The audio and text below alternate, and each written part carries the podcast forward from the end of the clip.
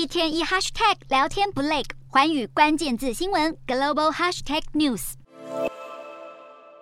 十二号，美股四大指数一起收黑，不过跌幅都不到一个百分点。市场依然担忧联准会激进升息，因为美国九月生产者物价指数 PPI 年增百分之八点五，月增百分之零点四，双双高出预期，也让通膨触顶的希望破灭。十二号，联准会公布九月底利率决策会议纪要，显示官员们普遍认为长痛不如短痛，现在的积极升息可以避免通膨持久不散带来的深远痛苦。更是几乎所有的官员都同意，今年还有两次会议都将会大幅升息，预期总共还要再升五码。至于何时放慢升息脚步，则是没给时间点。但是市场预测，联准会将会持续升息到明年初，并且维持一整年在利率高点。尽管百事公司财报打头阵，宣布第三季营收成长近九个百分点，与获利双双大败预期，并且表示在产品涨价之下，其饮料和零食的需求依然强劲，也带动百事股价大涨超过四个百分点。但大摩摩根士丹利也发出警告，接下来的超级财报中恐怕不会为美股带来多少好消息。巴龙周刊指出，在石油和天然气价格飙涨之下，能源产业毫无悬念将会获利成长强劲。然而，通讯服务业、科技业、原物料业成长恐将大幅下修，